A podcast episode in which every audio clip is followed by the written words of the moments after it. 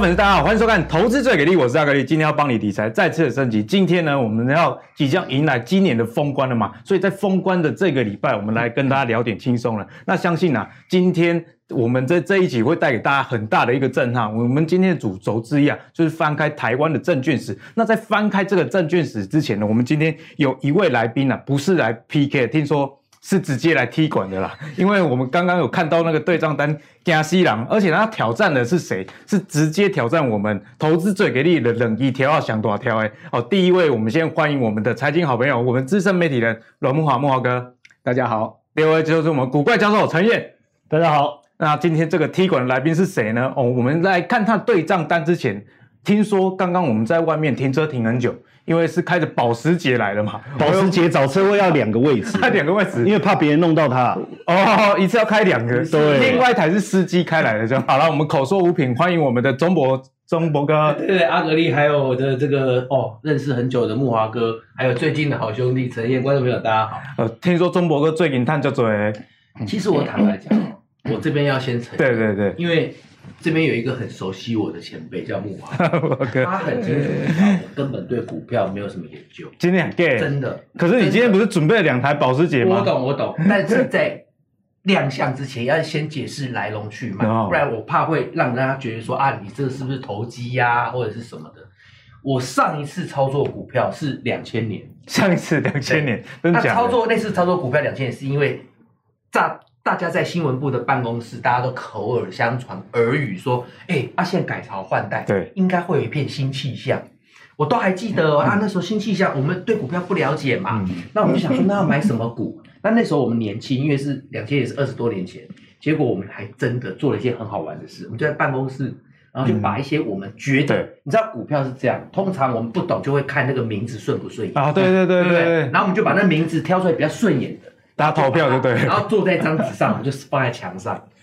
然后呢，我我都还记得那时候做了很多嘛。然后我们有一张是写联电，联电，对，那时候是十几块的年代。然后我们就拿飞镖就这样射，好像射。今天很 gay 啊，然后就射到联电，射到联电，然后我就真的买了联电。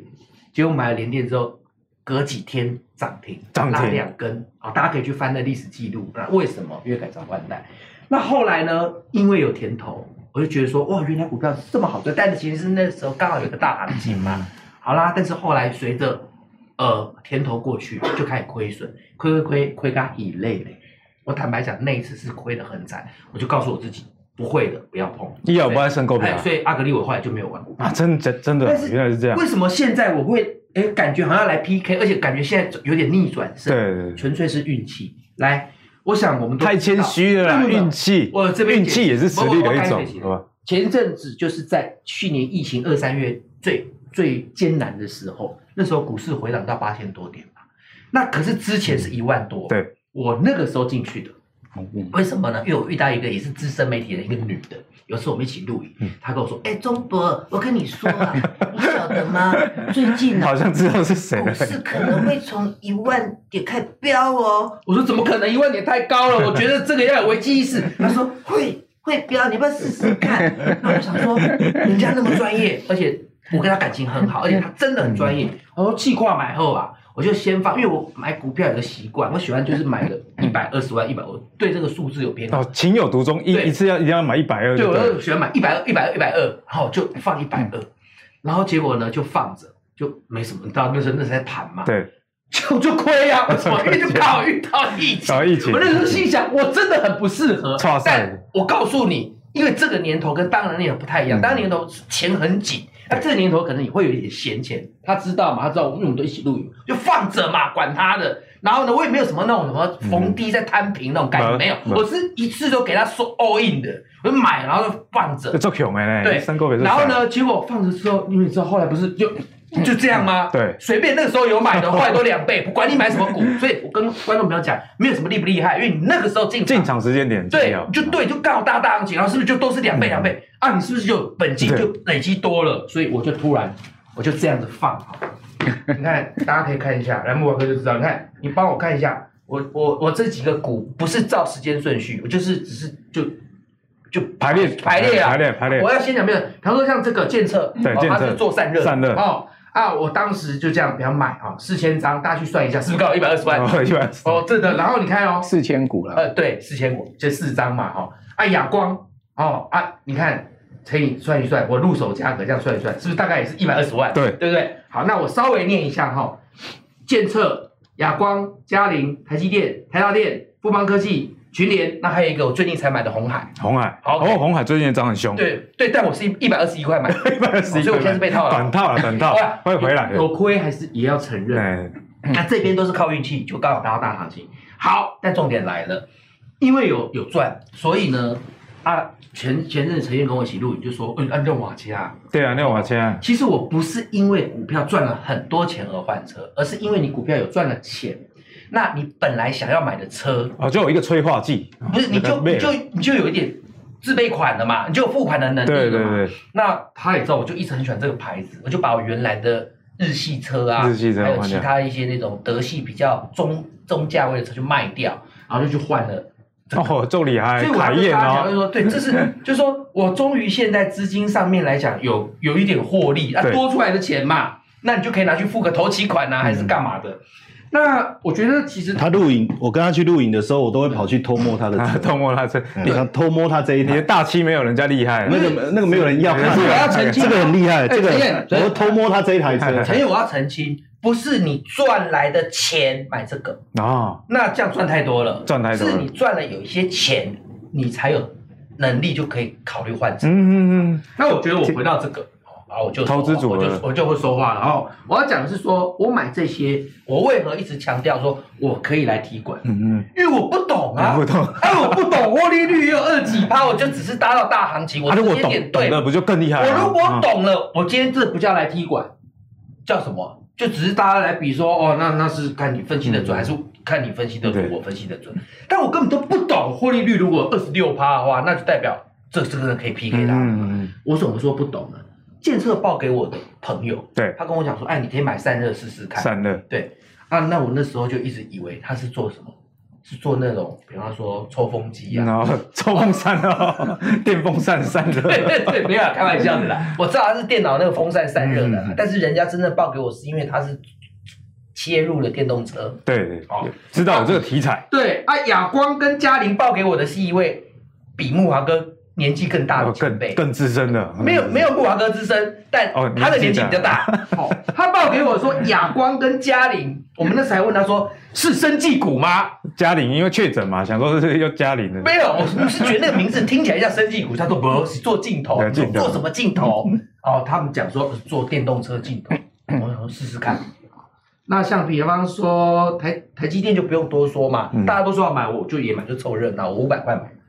然后比方说。台达电、台积电，我是后来买，就五百块，其实有点追高，但是谁谁晓得见高不是高，还有更高。台达电，我就想说它稳嘛。对，中博哥买的这个牛股，最后都变标股了，不管是台积电还是台达电，都变了。那富邦生技就富邦科技就不用多说嘛，因为台积电连含积量很高。对，啊，那群联是前阵子，前阵子就他们讲说本益比那么低，那几天没好像有点委屈，我就买了。对啊，所以其实其实改天应该要请中博哥来。一集如何拜四面佛的，不然财运会怎么那么好啊？所以，我们中博哥今天真的是秀对账单，货真实在的，真的是来踢馆的。当当然了，踢馆我们这边的来宾也不能太弱嘛，我们就派出我的好朋友了，同样射手座我们的陈燕。你有必要不要也秀一下对账单？不然我们节目。面子都挂不住了，可是他那个金额那么大，我真的拿这拿出来，我都觉得干干脆直接折掉。确定？我一百二、一百二，刚莫哥，你帮我算一下，一二三四五六七，在红海八档嘛，一千多万啊！对啊，九百六十万啊！对啊，这这么大金额，这个我们心脏没有那么大。九百六出来车绝对洗。哦，我我秀其中一个了，因为我们因为这几年我们做比较多衍生性商品的操作，是是是，陈燕有跟大家在做做私募的。那其中我们做的一个账户，当呃一年前是五万美金呐，对，哦，然后这一波疫情三月份绩效暴增，去年呐，好，然后就整年度下来获利绩效是一百零九，哎，也是很厉害啊，一百零九趴很高哎，对对对，就不论金额的话，我们的绩效是还不错啦。所以你前面是故意在那边铺陈说哦，我们这这个还好，结果拿出来报酬率一百零九，你这根本就是委婉的在赏我吹。没有没有没有没有，我我是二十六趴。不是，但是因为我们这金额太难看了，太小了，这个拿出来真的有点丢脸，对不对？就就这个这个拿来加中博没有，你还有其他户头，你只是加油都不够而已，加油都不够。通常赚太多了都不敢秀，加油都不够啊。那实实际上，我觉得我们因为我我我在股市比较久，已经二十几年了，对，然后几次的这个股市的大跌，你说从两千年、二零零八年。二零一一年、二零一三、二零一五，我是无一不语啊。嗯，好，每一场战役都有吐血过，哎，我都有参加，啊，而且很奇怪，都被派在最前线。对，那也不知道为什么子弹都打到我。哦，那我想要躲到后面去，又又被人家往前推啊。所以这几年，其实，在操作上我们变得很小心。所以严格讲起来，去年在股票上面的绩效是普通，普通。你觉得真的普通？一百零九，不是这个，不是股票。然后你说衍生性商品对，因为我们后来就变成几乎这从二零一六年开始，我几乎把大部分的资金都成都去做海外的，嗯、尤其是做杠杆式的商品，然后就是呃利用一些套利的方式不断的在做，所以对于股票的大涨或大跌，我们慢慢有点无感，嗯哦，就是说分析我们还是花很多时间在做分析，但是你说啊什么生技股大涨，我就觉得我也不会突然之间把资金抽去买。生技，其实陈燕之前在我们节目就有跟大家分享，啊现在的波动率的控制是你比较在乎的一点。对对对，就是我们一直在做波动率啦，好，就是做在做波动率的操作。那这个因为难度比较高，我就不细讲。那呃，因为呃去年三月的时候，那时候股市突然之间大跌，我们发现是一个很好的机会，嗯、因为波动率整个放大。对，我们那时候。呃，瞬间就在这时候把绩效整个冲上来。那因为我们这个操作我比较熟悉啊，所以我们的胜率很高啊，都将近八成哦。但是我们呃交易的持仓的时间点很短，时时间点很短，对，几乎都不到三十分钟。对，所以人家也叫我快枪 侠，快枪讲不到三十分钟。对，对，我们没有，我们没有在前戏什么没有，就我们下一集，下一集再邀请你啊。但是你注意看，其实我的交易次数并不多，才八十八次。哎，所以你是有在特殊的转折点才进场啊？对，就是特殊的一些事件啊，或者是市场恐慌的时候才做。所以这你这是用城市交易吗？还是自己主动人工的人工交易？对，所以。所以没有办法像中博这样啊，就是说，哦，股票这样，哦，杀嘞，哦，很厉害。这个我们现在都长线都放着，刚刚阿格里有看到，对，所以这短线吧。对啊，我们就眼睛一闪，然后那个交易就结束。密集那个鬼啊，就是那个要尖叫喊到一半都还没喊完，哎，奇怪，怎么？交易结束。哎，主持人，我可以发问吗？你这个是像有点类似像我们做当冲的概念。对，但是不是做股票的。那因为我自己的，就是说我其实是一个呃贪生怕死、胆小又想赚钱，看得出来，看得出来，就就是这样的人。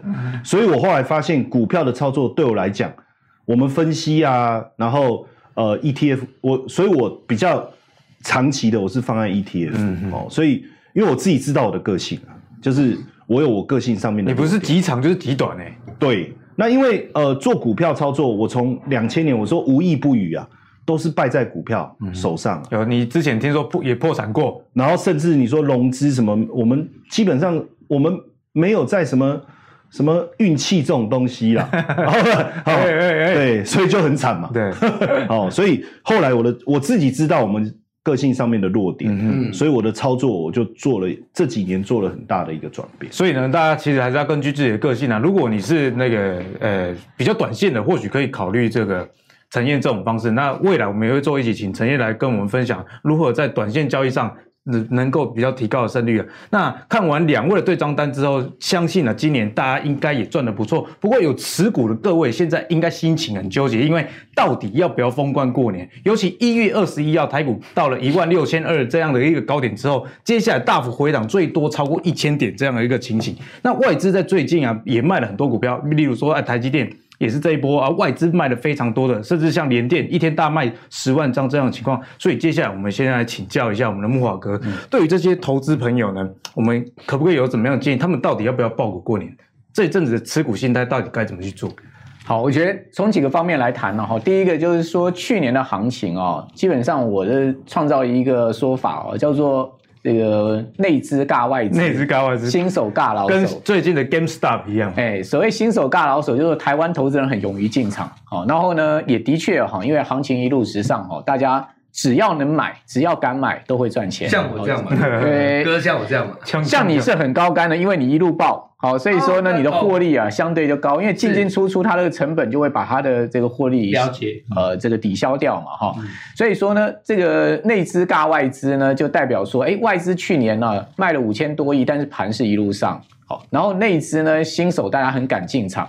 但基本上，我认为这个是股市的一个现象了哈。那也不能说是好坏事，也不能说是好事。基本上，我们就是用这个呃平常心来看待。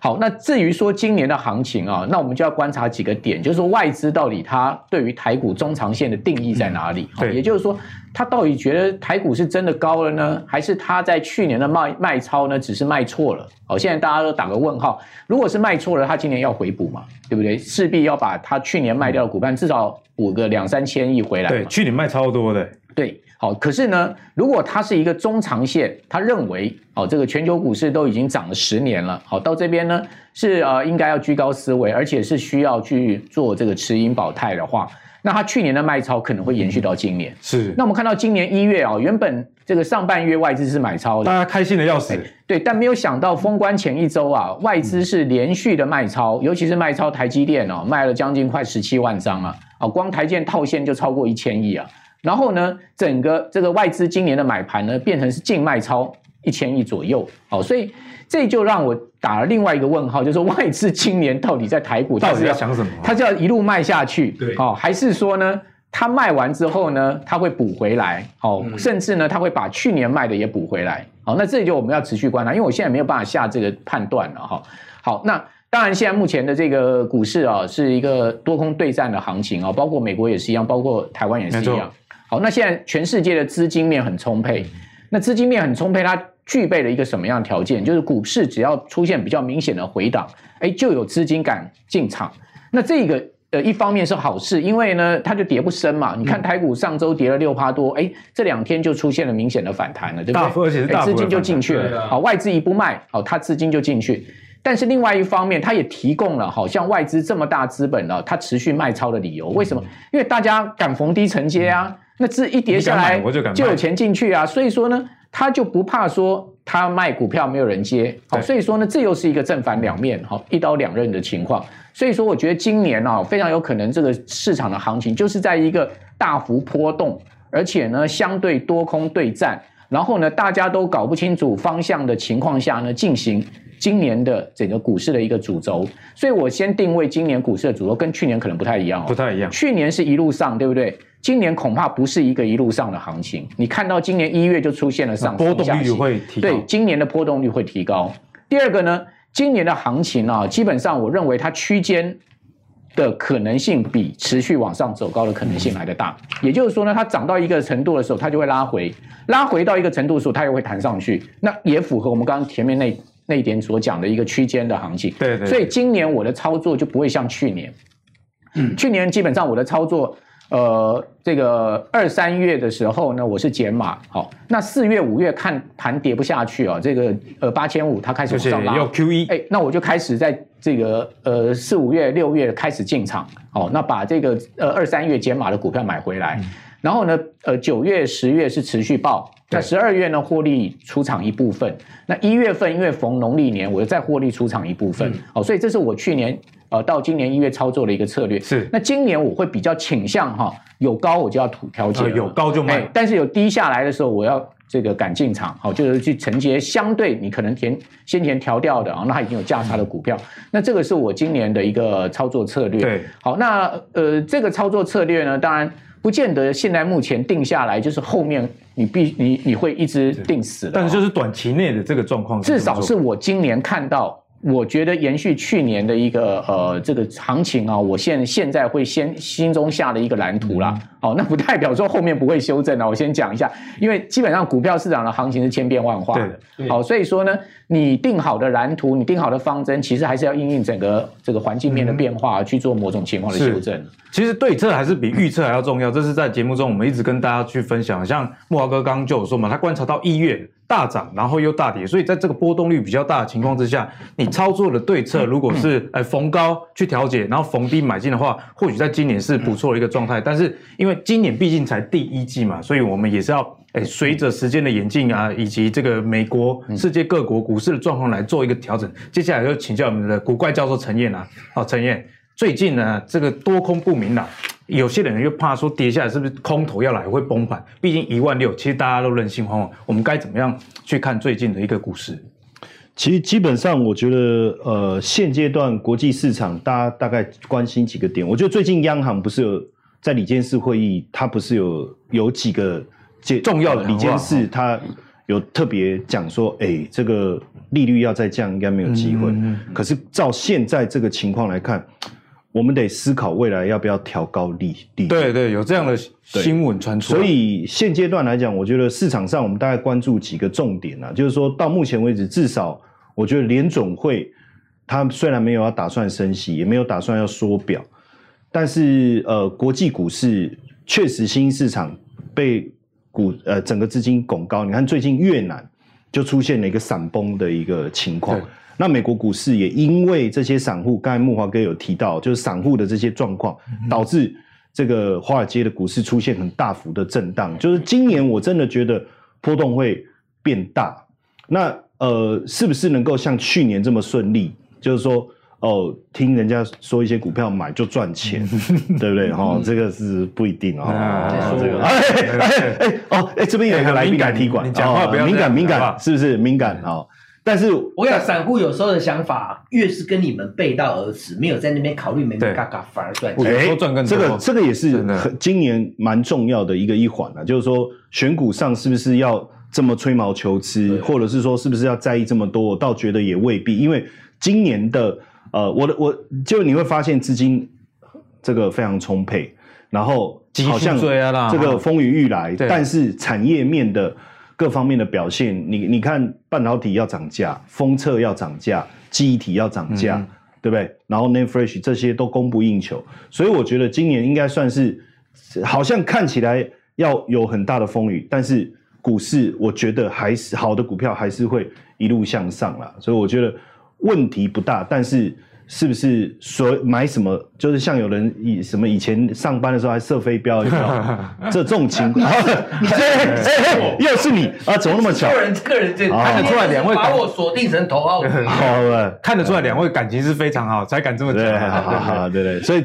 所以基本上我觉得就是呃大的股票，然后未来产业好。这个我觉得就比较没有问题，对。所以陈彦的观点是说，在今年呢波动率比较大的情况下，其实锁定这种大型的全值股，或许是一个很好的方向。对，毕竟钱很多的情况下，这些钱他不会去买那个中小型股嘛。其实，在我们节目去年底就一直有这样的论述给大家哦，所以全值股是势必今年大家要操作一个很大的重点啊。好了，那接下来呢，今天三个来宾的这个资历加起来，应该也跟台湾证券的历史差不多啦。那今年呢，哦。到去年这样的情况下，有七十万这个蚂蚁雄兵的加入了，所以我们今天就要请教三位来宾，跟我们分享一下过去的一些台股的历史，我们要如何踩着这些前辈们的尸体，后以后不要变成尸体这样的状况。所以呢，一个在投资里面很重要的问题是，到底要不要摊平？我们先请教钟博哥，你有在摊平的吗？对，我觉得阿格力问我，因为我代表的是标准的散户啊。那散户在买股票的话，像以我这一波一年多的来的这样一个操作。大家也听到我应该我的概念就是我就是一次就是 show hand，就当我选、啊、当我选定一只股，但是我选定一只股去跟他 show hand 会跟我两千年当时不一样。哦，我两千年当时就是陈彦讲，我根本不懂嘛，一窍不通，所以我就射飞镖嘛。那刚好搭到了这个呃顺风车，呃、我们讲的改朝换代的一个大行情。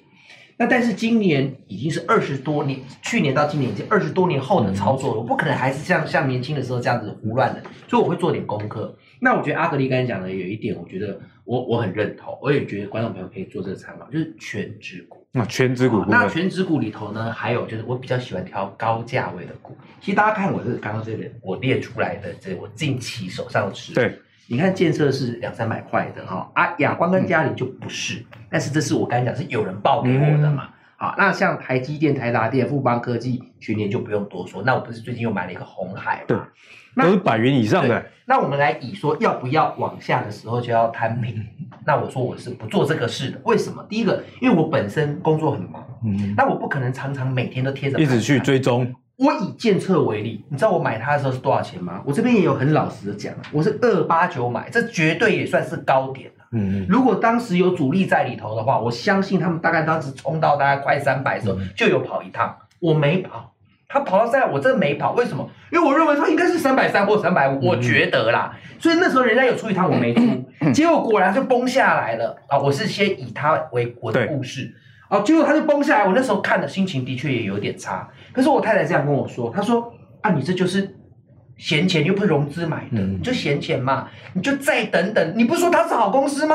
那你就看看嘛。”哎，结果是没想到他又回来，回来之后，呃，而且我还选在一个相对高点，我选在三百二十七块，它最高到三二九，我三二七出，三二七。那你就问我说：“哦，你怎么那么厉害？是不是有什么消息？”没有，因为我当时想。啊、你三百三就是当时的高点嘛？那你这次回来，那你一定会有压力嘛？那我就三二九，但三二九又有点冒险，哦，三二七嘛。我那时候前一天晚上还跟我老婆说，哎、欸，三二九你觉得怎么样？他、啊、会不会有点冒险？太接近，太接近。我说那三二七好吧？啊，好吧，那就三二七吧，数字听起来还不错，就这样出了。那我问你，我有摊平吗？没有，没有。可是我阵痛有，可是我后来有没有赚？有，为什么？原因很简单，我放的长嘛，啊、放长。我不像他，他说他就一下就出来，一下就出来了啊，对啊，这一下就出来这个。我说你一下会被黄标，不是你一下就出场嘛？哦，一下就没有，我在里头很久嘛，就慕驊哥刚才很认同我的。好，那我我讲一个另外没在看盘上，我以红海为例，红海我是前一阵子，为什么？毕竟看到它的平台嘛，看到平台，MH 平台，对。这就是我们散户第二个，你要么基本面，你要么消息面，要么要梗嘛，对，要么技术面嘛。那我红海我稍微啰嗦一点，红海第一个我们一定是看基本面嘛，八大关股持续买超，台积电是卖超，持续买超是谁？红海啊，大家去看红海最近的买超量有多可怕，除了前几个交易日，对对，最近真的买很多。不然你说红海，我我会我我一个外行的人，我即使不是海公公的这个呃资深的投资人，但我也不会笨到说，哎呦奇怪了啊，为什么外资拼命买啊？那个自营商跟那个投信也拼命买，对，八大关股也拼命买，对不对啊？那我为什么不买？你买我就跟着买，对，我就买第一个嘛，哈。那第二个基本面就我刚讲的平台啦，以及它转型嘛，然后刘董的一些怎样怎样的嘛，哈、嗯。那技术面，各位，技术面我买在一百二十一，为什么？因为它当时是真突破嘛，嗯、那你真突破，我认为应该可能就是哦，见高还有更高，海阔天空，对不对？哦、那谁晓得它突然来个回档？可是回档有量。我本来想说回档可能是个假假跌过，嗯、可是它有一点量，所以我有点害怕。好，结果今天这一两天，你有没有发现？因为大盘的反弹，对，它又有点喷上来。但我刚才有一直在看，哦，一直在看，它喷上来，但量没有很大，量没有，所以我现在有点犹豫。我现在犹豫要不要考虑这是一个逃命坡，我有一点犹豫。可是我现在录影，我也没有办法。对对对，但没关系。我后来刚刚有一点心转念转，我来作为我这个话题的收尾。第一个，我说了我不摊平的，不摊平，因为我没那个时间，我也不想一直去影响我的心情，而且有时候越摊越平。嗯、但是我以红海为例，我呢现在如果我把它视为最后的逃命波，对，不违背不就违背了我当初对它我认同它的。当时的想法，你买进的目的其实还还没有到嘛？你的目标其实还没到。爆股过年，对啊，执子之手与子与你偕老。红海这次我就决定爆股过年，盖表。那我设定多少？我这样讲好了，如果花旗敢说台积电今天最新消息说它是九百，九百，那也有人说红海就是什么两百，两百。我有给变，变变好追，变两两把就都能行吧？我以为要要说什么一百四之类的，对，但给你拼了一百二十二的，那我猜可能有观众朋友现在看 OS 说你单狗你，对，你当狗你，两把打开天啊，啊，所以呢，其实中博哥的方式我觉得也不错，呃，虽然他说他是散户的代表，不过你看他他说什么价跟量有在看。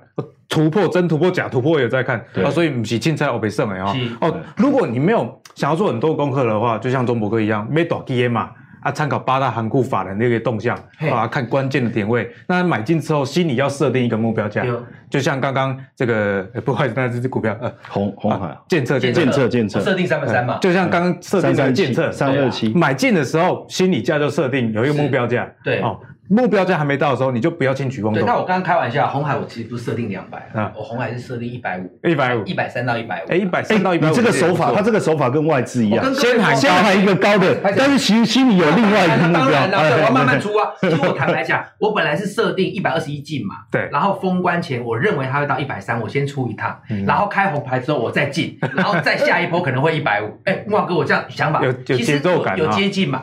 啊，谁晓得？对，其实，在投资里面。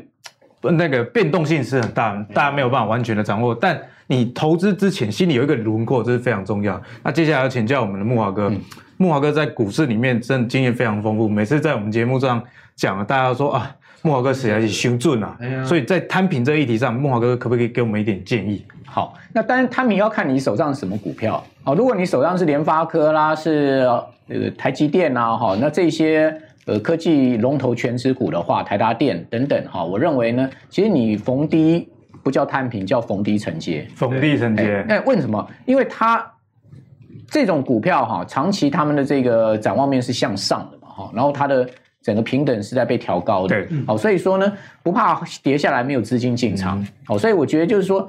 当你手上有一个这些股票的基本持股的时候，它往下掉，那你叫做逢低承接。所以说，在资金的控管上面很重要，就怕你说它往下掉的时候你没钱啊，这是最最可怕的。所以说呢，我个人不会把这些股票定位在摊平上面哈，我认为他们回档就是一个逢低承接。然后呢，当然它涨多了哈，它乖离大，你可以做一些调节，比如说像这一波台积电涨到六百七十九块嘛，哈，它其实乖离年限已经。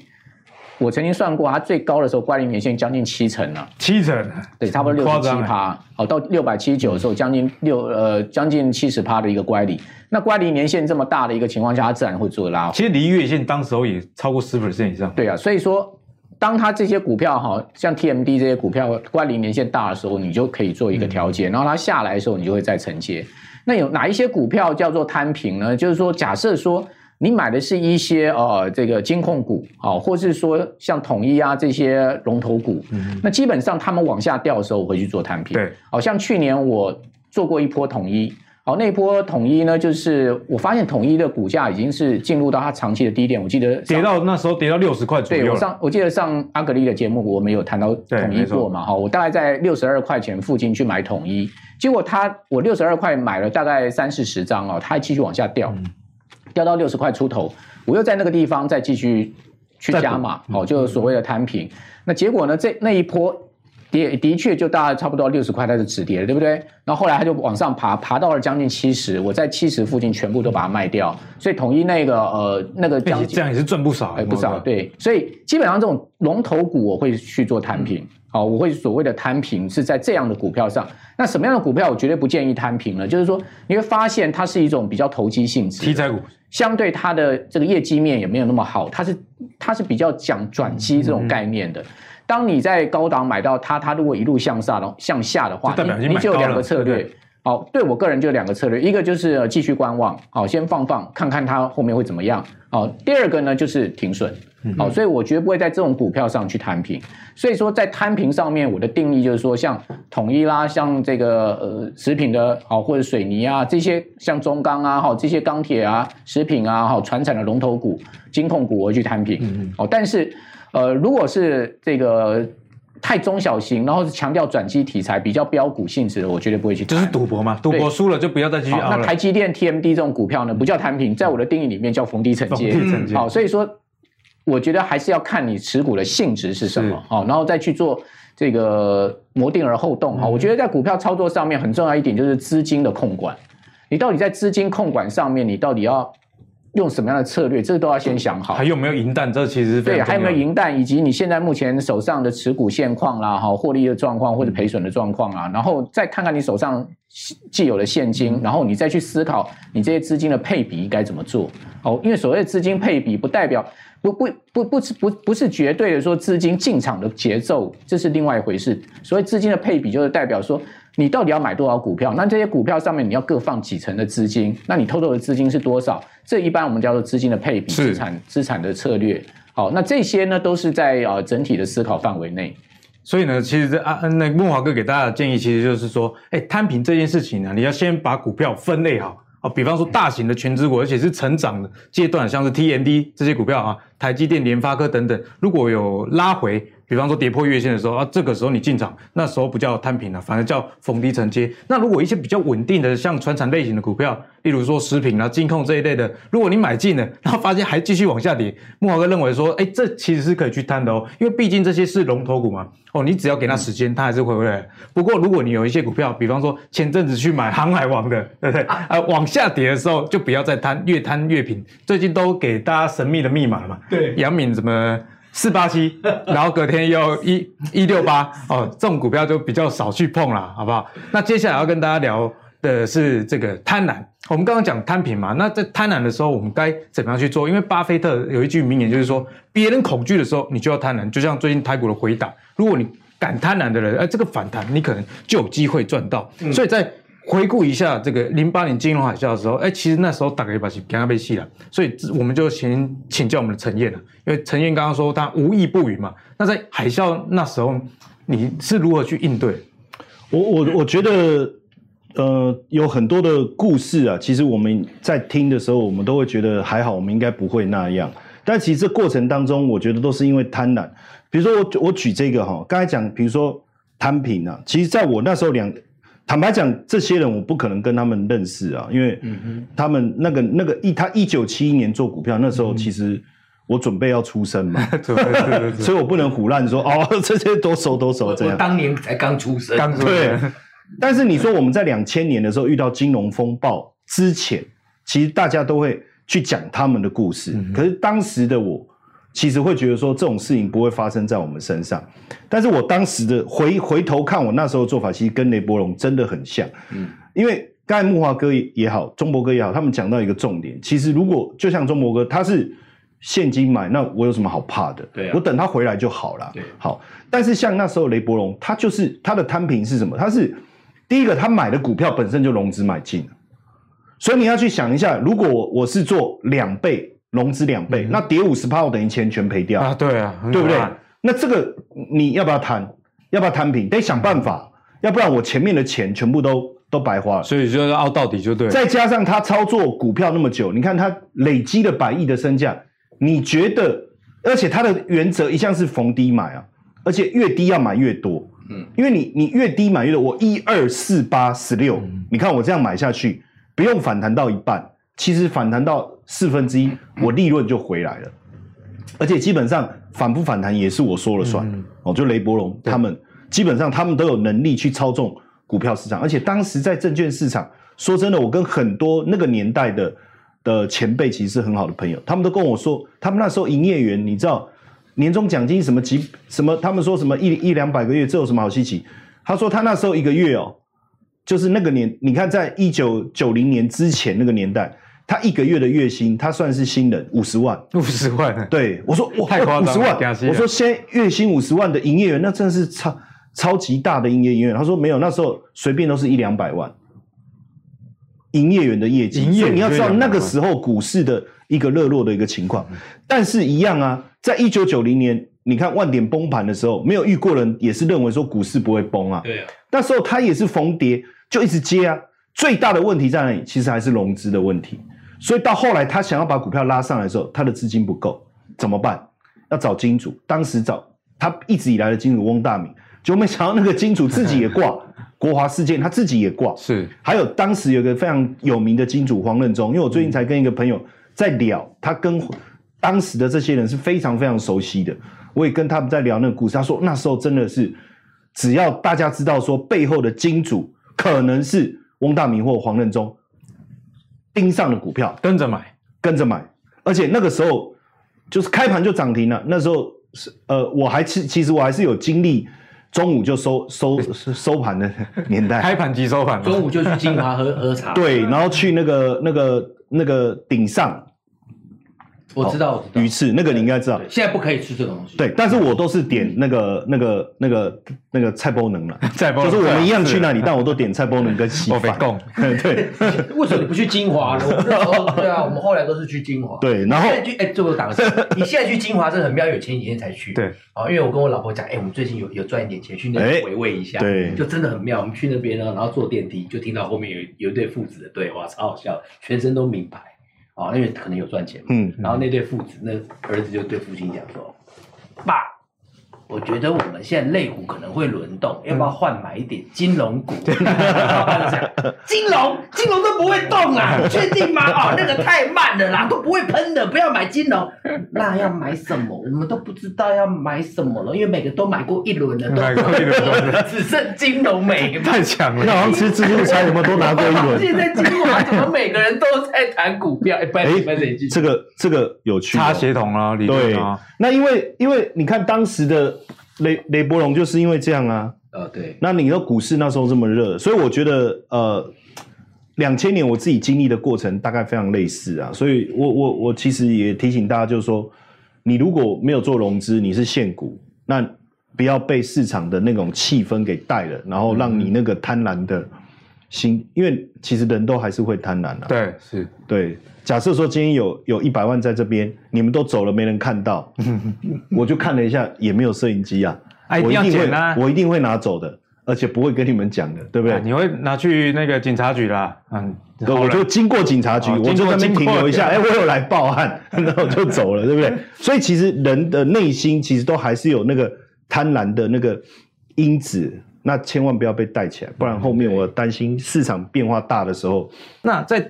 贪婪这个议题上，最近锁定的股票应该就是台积电了。嗯，因为台积电最近的回档，回尤其回到月线啊五百九十几这个位置，其实大家就在问啊，到底可不可以买？所以接下来要请教一下木华哥，台积电最近诶这样回档的情况下，之前又有人说呃这个可能到六百五、六百七逢高出，所以对于停利这个议题，我们该怎么样去设定？尤其在这种非常大型的股票上。好，其实股票。就那句英文老话嘛，easy come easy go 嘛，哦，就是说你赚的很容易，其实你的钱输的也会很快了哈。那个金融市场啊，往往就是一瞬间。哦，那刚刚讲的这些老前辈的例子哈，呃，所谓的呃四大主力啊，四大天王啊，雷伯龙啊，阿布拉哈，尤那个尤怀银啊哈，然后龙安秋哦，甚至这个日升的陈世元哦，那。还再多加一个微金小沈啊，因为小沈现在还在了哈，所以我们就不讲小沈。那陈世元已经走了嘛，啊，然后雷伯龙也走了嘛，对，哦，那这所谓的四大天王下面还有所谓的多少金钗啊？哦，现在如今安在，对不对？所以一直一抗一直后，我前几年还碰到一个金钗非常有名，那时候就是帮翁大明操盘的金钗，哦，他就是现在目前是在开茶店、茶庄，哦，就是在。离我们这个地方也不远的地方，好，这个，诶，我经过他门口的时候，他认出我来，他就跟我讲说他是谁谁谁。我说啊，你就是当年那个有名的金钗啊，传说中的。哎，他就看她老公两个人开了一个农林的茶行啊，农林呢，这个大家也都知道，因为农林当年跟诶雷伯龙也是有很密切的渊源跟关系的了哈。然后他们俩就很低调隐身在那边。好，那你从外表去看也看不出来他是当年。呼风唤雨帮雷伯龙接单，帮翁大明接单的金钗，你要知道，退隐江湖。刚刚讲说那些金钗啊，不要讲月薪了，月薪根本是他们看不上眼的。一档股票的名牌接到这些大户啊，那个跟着下单，啊，呼朋引伴，哇，那何等风光啊！那时候最夯的时候啊，日升证券啊，哦，那扫地的阿嬷啊，年终奖金都三十个月啊，三十个月 扫地的啊。哦，年终奖金发了三十个亿哦，哎呀，所以说你就知道那时候民国六七十六年到七九年那时候，整个股票市场的疯狂程度，从六百点涨到一万两千多点哈，那个真的是超疯狂。早上一开盘，所有股票全部涨停板，因为那时候也没多少档股票，哦，所有全部一开盘五分钟全部涨停板，就是全部就下课了。不要想说到中午下课，因为那时候十二点收盘嘛，九点五分就收盘了，大家就下课了。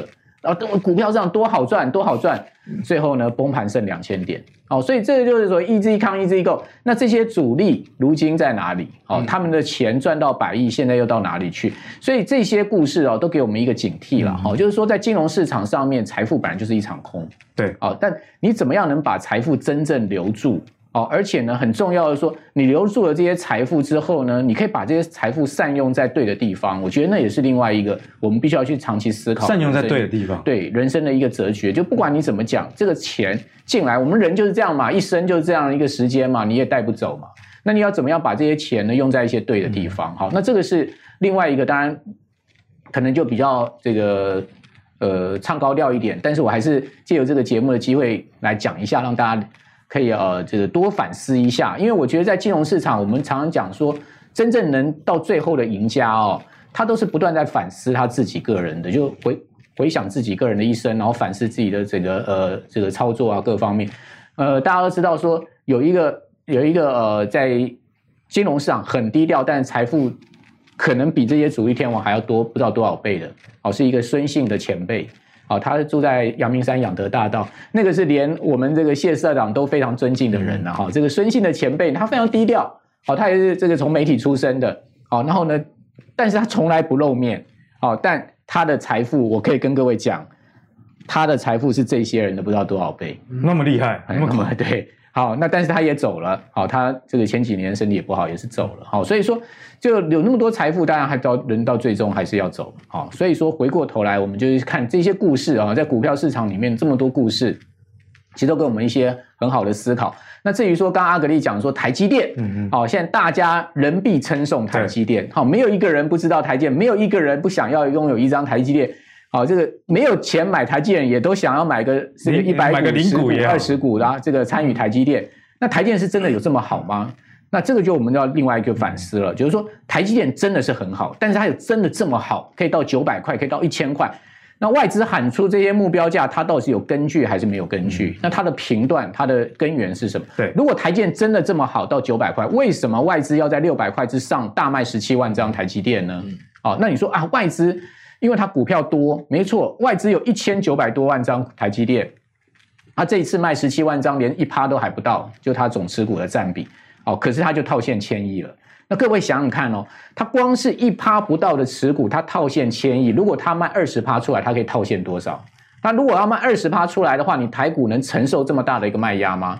所以我们回过头来去想，哦。这个这些道理，我相信讲给我们，我不是要泼我们这个观众朋友冷水啦，我只是说讲给大家去思考哈。冷静一下，背后的股市的结构可能不像我们表面上看到的这么简单。好，那当然，呃，去年以来的多头行情让很多投资人哦都赚到钱。那赚到钱哦，每个人都会有飘飘这个欲览的感觉哈。但是这种呃这种所谓的赚钱，然后很满足，然后觉得自己心理财富也好，实质财富增加也好。这种心态我曾经有过很多次，哦，但是到最后的结果，是不是这些财富是真正能落袋为安的？我觉得那是另外一个重点。好，所以呃，我倒是觉得今年的行情哦，如果我看到现在目前普遍的社会现象啊，跟呃各种这个呃股票市场里面的。所谓的散户圣经也好啦，你看到美国股市也是一样，散户尬赢投资机构也好，都让我个都让我个人会多了一分戒心。嗯、也就是说，对于这个金融市场现在的情况，我会多了一分戒心。毕竟这些属于非常态的事件。对，但是我并不是说这一份戒心会让我停止进入到股票市场，或是说呢，让我会把所有股票卖光。好，我觉得 anytime anyway。会儿，它这个市场的行情还没有到顶，好，那在这个市场上面，我们还是要持续 survive 下去嘛，在继续操作的情况之下，我都还是会认为说，这个市场还是有操作的空间，只不过说呢，我觉得多少多一分的这个戒心啊，对你未来长远的路会走得更好。就比方说，不要过度的放高杠杆啊，比方说那个中博哥刚刚讲的，为什么那些股票套牢的时候能够最后反败为胜，就是因为。用自己的钱嘛，对，哦，所以刚刚木华哥也跟我们提醒了，其实虽然这个盘不错，但是你还是要去思考一下这背后的股市的整个结构是什么。毕竟在金融市场，真的是有时候钱怎么来就怎么样样去了。呃，我们看到别人赚很多钱，我们当然会兴奋。对不对？我在想说哪天去中博哥想办法把他的车偷走，一直对他的车有兴趣。哎，对对对，对对，去偷他的车也好，对不对？要不然去把他的户头的数字转过来也好，就是大家就会就会想，哎，那为什么他赚那么多钱，我们没有赚？可是我觉得，呃，君子爱财，取之有道了哈。即因为你不懂股市，你贸然的跳进去，其实中博哥是客气的，但开口闭口就自营商、法人什么。其实拢在研究，对，但是他讲到一个重点，其实他两千年的经验，你看两千年那时候股市也很好啊，对对，对不对？他跳进去，可是最后他没有赚到钱。我觉得现阶段大家急这件事的时候，其实假 King 弄破，哎，有点像过去那种情况，就是说，我觉得今年尤其是没做的人会更紧张，嗯、因为因为去年跳进来做股票的人，我们都看坏他们嘛，就是说我我没有做，假设我是没有做股票的人，然后我说不要去做那个，不要做那个，那个很可怕，然后。进去做的每一个都一箱一箱钱搬出来，有没有？防疫概念啊！不要抢银行会被抓，然后他搬走又进去又出来，诶，搬了好几次，然后你还打电话报警，警察还不来，对不对？那你就在那看，这样怎么会对了？最后自己跳进去抢，然后就被抓了，因为警察姗姗来迟，这最后你刚好被抓的那最后一根刚好最后一根。所以我我觉得呃，应该是说练好你自己的本领，然后就比如说看我们的节目里面都有教从基本面、技术面、选股、产业这样一路的教大家，我觉得这些东西你都具备了，我就一定有机会。我觉得不可能就从此一万六、一万七、一万八、一万九。两万这样一路上去，嗯嗯，好，那就算好，就算真真真，就算真的一路上去好了，那那又怎？那也 OK 啊，你也没亏到嘛，对，对，就是你也去准备好了，你也可以上车嘛。就我都说，他如果一路向上，你还是准备好了可以上车嘛。嗯、那如果未来今年下半年股市产生了一些特殊的变化，哎，那刚好你准备好，哎，你还是有机会捡啊。你看，嗯、中博哥两千年现过了二十年，二十年磨一剑，几千万的身价。不是一样吗？嗯、所以我，我我觉我觉得不一定啊，不一定要急啊。这这边我补充一下，我觉得刚刚陈燕讲那个准备好这件事很重要，很重要。我觉得股票市场不要急，股市永远有机会，每天都开盘，除了假日以外，所以说呢。呃，你什么时候都有机会入场，你也什么时候都有机会出场。好，那但问题就是说，这个股市里面呢，最怕就是你没有准备好的人进去。嗯、那你在这个没有准备好的情况下呢，你恐怕会是落败而逃的。对，像中博是有准备，因为他从两千年到现在二十年的时间，第一个他至少在心态上他准备的更成熟。对。第二个呢，他至少资资本上面他是更充裕。改为现金。对啊，所以说你说中国有没有准备好？中，我认为中国是有准备好。他虽然是很。客气谦虚的说，他是一个呃外行不懂的小白来，呃听人家讲股票买到。其实我不我我我不相信啊，我相信中博也是有研究的啦，他多少在自己做功课，好，那自己对股票的策略，好，只是说他谦虚跟大家讲说他是小白。好，那中博我认为他的心态跟他的资金都准备好了，好，所以说呢，股票市场从中博的例子可以看出来，他是给准备好的人。好，所以在这个市场上面，我我这。我因为我从在民国七九年哦七八年我就进到股票市场，到现在，立刚才呃陈燕讲说他是无意不语，我也是无意不语。每一次的大崩盘我都有参与到，我包括呃去年三月的崩盘，哦没有一次在这个崩盘中我没有受伤的。但是我要跟大家讲，每一次崩盘完之后，我都把钱再赚回来，而且赚更多。好，那这个为什么呢？就是你的心态上面，我觉得股票市场很重要一件事情，就是你不要怕赔，哦，你要怕你未来赚不到更多。好，那重点就是说，你有没有这个条件去赚它？你有什么样的股票市场的这个基本的知识啊？哈，或者说你有什么样更进一步超出人家的这个市场上面的智慧也好啦，或者说你你的研判的能力、资金面各方面。呃，我常跟很多人讲一件事情，股票市场是斗智不斗气，也不斗力，斗智不斗气，也不斗力的地方。好，它是完全斗智的。也就是说，你今天在股票市场上能赚到大钱人，你终究能留下这些钱人，都是有智慧的人。所以我也不认为股票是白吃的午餐，或者是说啊，这个今天躺在那边用动动手指就赚钱，那你来动动看。哦，有这么简单吗？它实际上的背后，它不在劳力的付出，在它的心智上面的付出跟考验。我觉得这个恐怕比很多劳力付出还要更难吧。而且心智的煎熬。对，所以说在在二三十年的一个股票市场的经验，他告诉我就是这样一件事情。哦，有胜不骄，败不馁，不要有飘飘欲仙的这种感觉。但是你当你赔大钱的时候，你也不要很沮丧，认为这个明天就不会太阳升起来。哦，很怕这个见到太阳啊，不要开盘这样。好，我曾经也有过这种日子。好，所以说回过头来，呃，磨练心性在股票上面是很重要的一件事情。那最后钟博哥有没有一些投资建议给我们的观众朋友？是，我觉得因为我们既然是散户，所以呢，如果用赌博的方式去。那其实你跟去赌场没有什么两样，哦，所以不要借钱玩股票。对，所以我我不太赞成，觉得比方说融资啦，哦，但我没有觉得说融资就不对，但是我是说，如果你是属于比较容易紧张的，啊，然后你也是可能也是比较短线的，嗯、那我觉得融资就未必适合，融券也不未必适合，会加重这个压力。对，你甚至更不能犯了我当年的错误。我当初两千年在买股票的时候，因为后来亏了，尝到甜头，但后来亏了，所以我还去玩权证。权证，你现在问我，我都还是不知道什么叫权证。越玩越权证的意思就不会付啊。对，那我为什么那时候会去买它？因为快嘛，我就想说，我那边股股市亏，那我权证看能不能以小博大。可是我连它是什么都不知道，嗯、我只知道说，哇，在短时间它会大涨。嗯、好，可是我却忘记说，它竟然有时间效效应，好都不知道哈。那那时候亏得很惨。那木华哥刚才讲到说，所以我在二十年来我学到一件事，如果我。我能不碰就不碰股票，但如果我要碰，就像现在有这样的一个大行情。那我我我其实鼓励观众朋友，你如果永远都不去碰这种我们讲的呃金融商品，对，那你这辈子你就是只能注定就是累积财富，就是呃靠你的死薪水。嗯、可是如果你愿意在健康的情况下，或者是用我们讲的是现金，像我这样的话，股票市场即使现在大盘已经快要逼近一万六，对，我都认为可以。为什么呢？刚刚王哥讲到，我举例零零五零，或者是我刚刚说的像富邦科技这种，你就买，你你用分期付款的存钱概念，而且 ETF 又不会倒。假设它再往下，那你就用到我们刚才的摊平，再往下，那这就是一个存嘛，对不对？那你这个你把时间拉长一二十年来下来，你一定是获利的。第二，如果你还不信邪，那你就是去做我刚才讲的基本面、消息面跟技术面。消息面先不管它，基本面。你看基本面就是指什么？殖利率嘛。我今天买红海，我买了一百二十一，对不对？啊啊就啊往下崩崩到一百一十一啊，然后今天现在又回来回到一百一十八啊，但是呢啊这这更对我来说不是，嗯、我一年它殖利率可能四趴五趴，你常年下来也是还是会赚，对不对？最后我想讲一件事情，就说联发科，你认为它现在可以入手吗？你刚才你们讲台积电嘛，嗯、那我就讲联发科，你觉得联联发科现在九百块，你敢不敢买？我相信很多人是不敢买的。